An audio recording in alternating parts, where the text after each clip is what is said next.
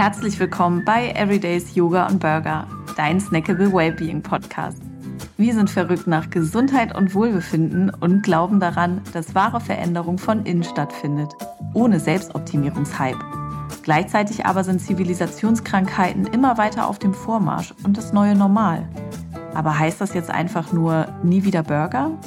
In knackigen 15-minütigen Episoden gehen wir dieser Frage gemeinsam mit inspirierenden Personen auf den Grund und tauchen ein in die Secret Health Tipps, die dein Leben upgraden. Und das Beste daran? Wir reichen dir praktische Tipps direkt to go, kurz und knackig. Bei Everydays geht es um echtes Wohlbefinden und Balance. Denn das Leben findet eben irgendwo zwischen Yoga und Burger statt. Ich bin eure Hostin Dore. Lass uns gemeinsam das entdecken, was schon immer da war. Herzlich willkommen bei einer Folge zurück von Yoga und Burger, dein Snackable Wellbeing Podcast. Und heute reden wir über das, was viele Menschen bewegt, nämlich Verspannung und Nackenschmerzen.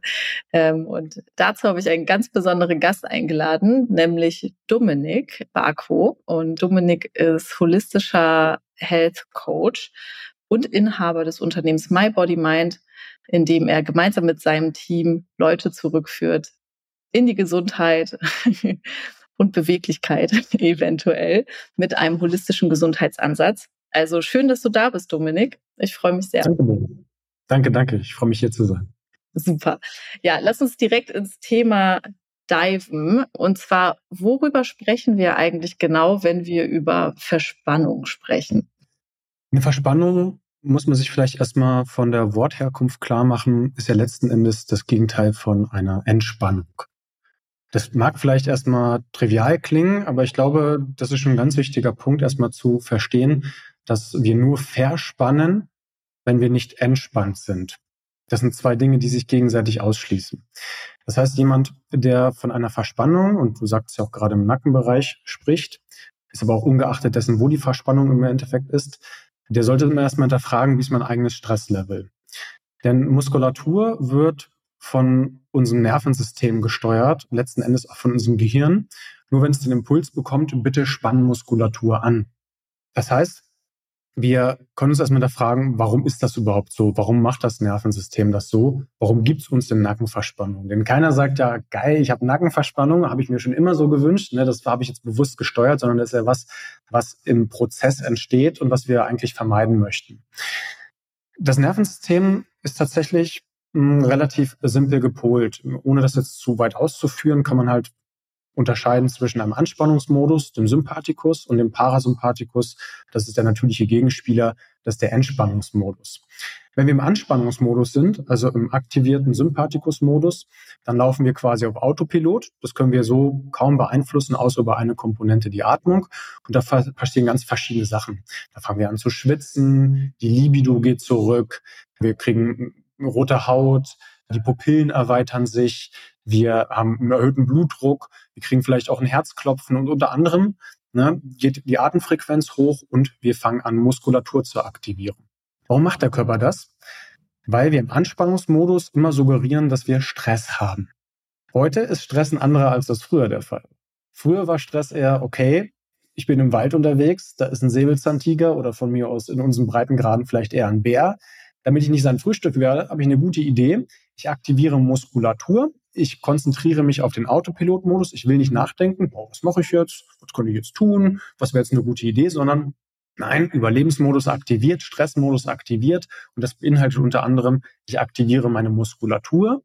Ich spanne an, damit ich schnell wegrennen kann oder damit ich kämpfen kann. Ja, dieser typische Fight, Flight, der Vollständigkeit halber müsste man noch Freeze-Modus sagen. Heute sieht keiner von uns einen Bären oder einen Säbelzahntiger. Heute sind Stressoren andere, aber das Nervensystem reagiert leider noch gleich. ich wollte gerade sagen, heute ist es ja eher, wir sitzen, wir sitzen hauptsächlich, also immer mehr von uns, den Großteil des Tages und schauen in den Bildschirm. Ja, wenn man jetzt zum Beispiel auch so eine Tätigkeit hat wie ich. Und wir verspannen. So, hm. ist es jetzt eine Stressreaktion? Weil wir sie assoziieren mit Arbeit, im Fokus zu sein? Oder ist es jetzt auch eine Haltungssache, die nachher zu Verspannung führt? Beides, das ist eine Kombination. Also wenn du total entspannt am Schreibtisch säßest, würde ich mal die These aufstellen, dann würdest du auch keine Nackenverspannung bekommen. Dann würde jetzt der Körper zwar mit Sicherheit vielleicht leichte Impulse senden, leichte Schmerzsignale, weil der Körper immer sagt, bewege dich. Das ist ein ganz wichtiges Grundelement, was wir haben. Wir sind für 10 bis 14 Stunden Bewegung am Tag gemacht. Und wenn wir halt so fernab von der Natur leben, wie wir es heute tun, kann es durchaus der Fall sein, dass der Körper irgendwann sagt, Momentchen mal, so jetzt bitte nicht, bewege dich. Dennoch ist Impulsgeber Nummer eins immer dieser, dieser Stress. Jetzt sagst du gerade der Monitor. Das kann mich ja auch stressen. Die Frage ist ja, was ist auf dem Monitor? Wenn du jetzt total entspannt dir einen, einen Film anguckst und der ist total beglückend und erfüllend, dann hast du wahrscheinlich nicht so diesen ganz krassen Anspannungsmoment, außer dass jetzt irgendwie ein Horrorfilm oder dergleichen. Das würde wahrscheinlich erst kommen, wenn du vier Stunden im Kino sitzt.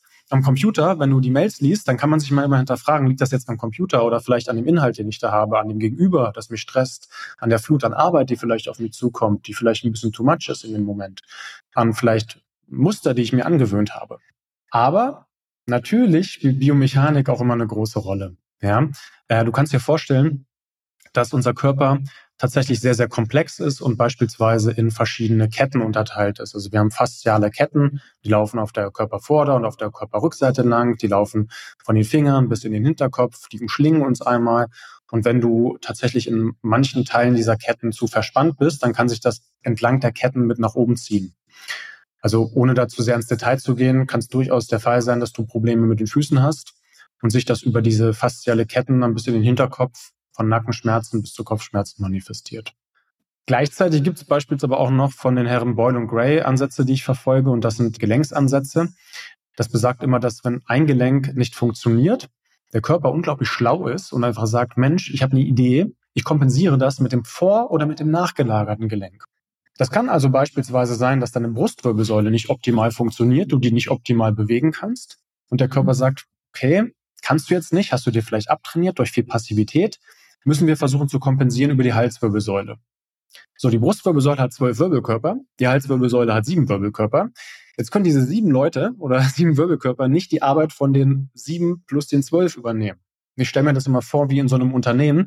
Da kann man auch mal für eine kurze Zeit sagen, Mensch, wir haben gerade eine Grippewelle, wir sind eigentlich 19 Mitarbeiter, zwölf sind ausgefallen, gar kein Problem, wir wuppen das. Das geht eine kurze Zeit vielleicht auch gut, wenn man eine gute Unternehmenskultur hat. Aber nach einer gewissen Zeit sagen diese sieben, ey, ich kann nicht mehr. Ne, das ist zu viel. Ich brenne hier im wahrsten Sinne des Wortes aus. Im Unternehmen, jetzt übertragenen Sinne, würden die Mitarbeiter sagen, auf Wiedersehen, ich bin jetzt auch krank. Sind es nur noch sechs, sind es nur noch fünf, sind es nur noch vier, sind es nur noch drei, zwei, eins, null. So. Geht in der Halswirbelsäule nicht. Der Halswirbel kann nicht sagen, auf Wiedersehen, ich bin dann mal weg. Der ist, wo er ist. Der kann uns aber ein Signal geben und sagen, hey, hier stimmt was nicht. Und da sind wir wieder bei Schmerz. Ja, und Verspannung, Anspannung. Schmerz und Anspannung kommunizieren also immer mit dir und du musst halt selbst rausfinden, was ist es. Ich habe gelesen, du warst ja selbst langjähriger Schmerzpatient und ja, hast das quasi ja auch zu deiner Berufung gemacht. Wenn jetzt Menschen zu dir kommen und sagen, okay, ich bin Schmerzpatient oder ich leide unter Verspannung, was gibst du denen für Tipps, auch dass sie selbst auf Spurensuche gehen können, was jetzt äh, ja was dran ist? Weil ich merke wahrscheinlich gar nicht, dass meine Brustwirbelsäule nicht so beweglich ist, sondern bei mir wirkt sich das dann aus, dass ich sage, ja gut, mein Nacken tut weh. so. Mhm. Es ist immer sehr, sehr schwierig, das tatsächlich mhm. auf eigene Faust zu machen. Das sage ich jetzt nicht irgendwie aus Eigeninteresse, sondern man selbst nimmt ja seinen Lebensstil erstmal als gegeben wahr. Man sagt ja, hey, ich mache eigentlich alles wie immer und irgendwie hatte ich früher keine Probleme, jetzt habe ich sie. Weil du musst dir Schmerz so vorstellen, hm, wie, wie ein, ähm, ein Eimer, der überläuft. Es gibt dieses sogenannte Stress- oder Pain-Bucket-Prinzip. Stell dir, stell dir deinen Körper vor wie ein Gefäß und das Gefäß wird sukzessive mit Negativität gefüllt. Und diese Negativität, da fragt man sich ja, was, was ist das? Was mit was kann ich das füllen? Das können biologische, soziale oder psychologische Komponenten sein. Ja? Ähm, diese Komponenten füllen dieses Gefäß und bis dahin gibt es erstmal keine Probleme bis zum gewissen Füllstatus. Erst wenn, und da ist die deutsche Sprache sehr lautmalerisch, das Fass zum Überlaufen gebracht wird, erst dann entstehen Schmerzen. Das heißt, du kannst genau das gleiche machen wie letzte Woche, letzten Monat, letztes Jahr und machst eigentlich nichts anderes, kriegst aber trotzdem die Konsequenzen jetzt mit, weil du das Fass leider zum Überlaufen gebracht hast. Zurückkommt auf deine Frage, was sind eigentlich die Ursachen dann dafür oder wie kann ich das selbst herausfinden? Man sollte sich als allererstes erstmal bewusst machen, dass man die Schmerzen hat. Also auch mal in die Achtsamkeit gehen, auch mal reinfühlen in diese Thematik. Weil viele Leute unterdrücken das oder merken das gar nicht, weil sie halt ständig in diesem Sympathikus-Modus sind, den ich vorhin skizziert habe. Im Sympathikus-Modus merkst du das nicht, da ist tatsächlich das Schmerzempfinden runterreguliert, wie bei einem Boxer, der gerade vermöbelt wird. Der sagt ja auch nicht, oh, das tut so weh, wie blöd, ne? Der merkt das hinterher. Und so ist das bei uns auch. Wir merken das natürlich irgendwann, wenn es zu viel wirklich ist. Nur das ist dann meistens ein sehr unangenehmes Erwachen. Viel schöner wäre es ja, wenn ich das im Vorfeld schon merke.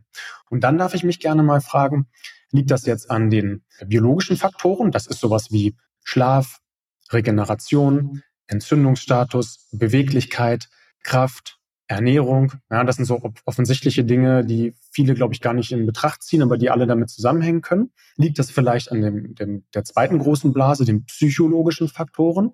Also merke ich, ich bin in einer toxischen Beziehung, bin ich perfektionistisch, Thema Selbstsabotage haben wir vorhin kurz besprochen. Ne? Bin ich immer da, mir große Ziele zu stecken und es klappt dann doch nicht. Diese, die Liste, die ließe sich endlos erweitern. Da könnte man, glaube ich, allein mit den Ursachen einen ganzen Podcast machen, nur wenn ich die aufzählen würde und gar nicht ins Detail gehe. Oder liegt sogar an sozialen Faktoren. Also, ich bin mit meinem Status unzufrieden. Ja, äh, ich wollte eigentlich immer Präsident der Vereinigten Staaten werden und bin doch nur Sachangestellt. Also hat er mir nicht ganz funktioniert. Oder ich wollte immer ganz große Ziele in meiner Beziehung, merke aber, das ist nicht so, wie ich es, mir vorgestellt habe. Oder ich habe irgendwie das Gefühl, dass sie selbst nicht beachtet werden, dass meine Ängste nicht wahrgenommen werden, etc. Das sind alles Dinge, die natürlich sich untereinander bedingen. Ja, also ich sage immer, schläfst du schlecht und hast du eine schlechte Mobilität, macht sich das natürlich in der Psyche bemerkbar dass sich die Psyche natürlich auch auf soziale Komponenten übertragen lässt. Also, hey, ich bin den ganzen Tag schlecht drauf und ziehe die ganze Zeit eine Fresse, so dass ich dann vielleicht nicht unbedingt positive Leute anziehe. Okay, obvious, ne? Würde ich mal sagen, das ist doch recht klar. Und äh, so ist es immer die Frage, wo fange ich an? Was ist Henne, was ist Ei? Aber sich das erstmal bewusst zu machen und vielleicht auch für sich selbst mal zu überlegen, gibt es da Punkte, an denen ich noch arbeiten kann in diesen drei großen Bereichen? Oftmals wissen wir das selber. Ja, die Leute, die zu uns kommen, wissen das ganz häufig. Die sagen immer, hey, das und das und das sind meine Probleme. Aber ich brauche trotzdem jemanden, der mir da so ein bisschen durchhilft. Und das ist dann immer die Frage, macht man das dann selbst oder sucht man sich halt uns oder irgendwen anders? Das ist ja vollkommen losgelöst dessen, wer diese Dienstleistung anbietet und der einem vielleicht da unter die Arme greifen kann.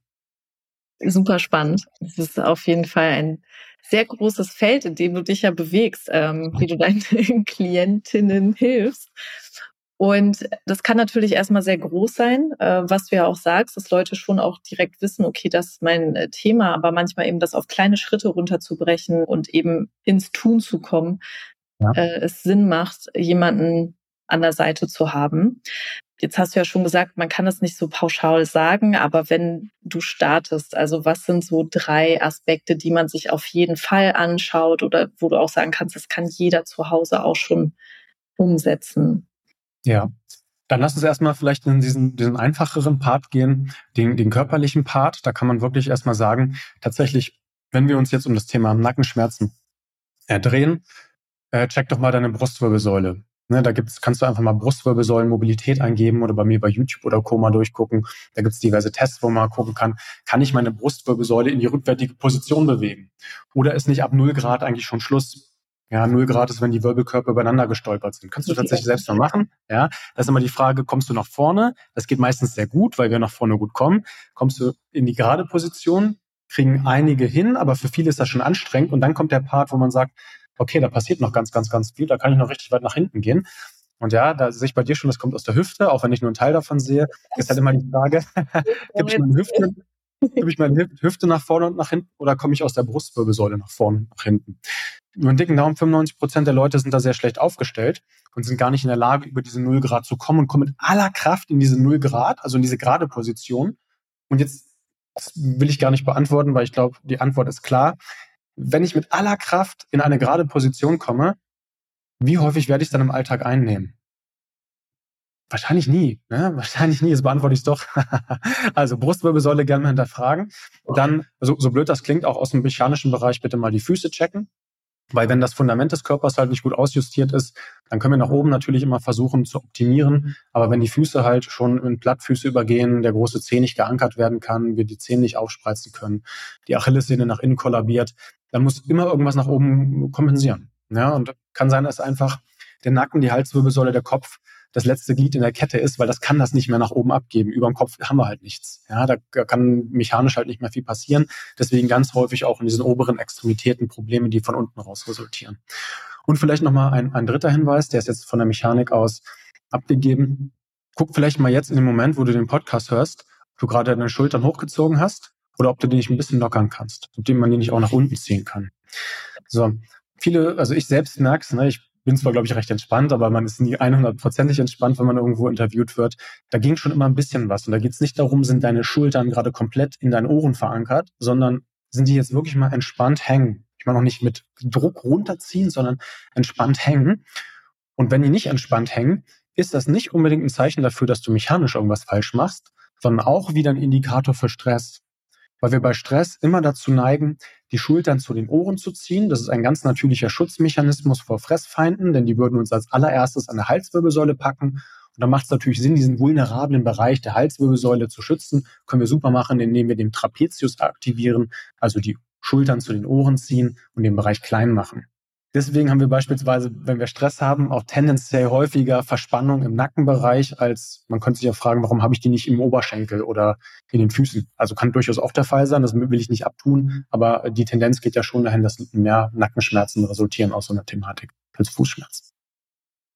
Hast du so eine Übung bei Nackenschmerzen, die man locker am Büro, am Schreibtisch machen kann die ganze Zeit? Oder?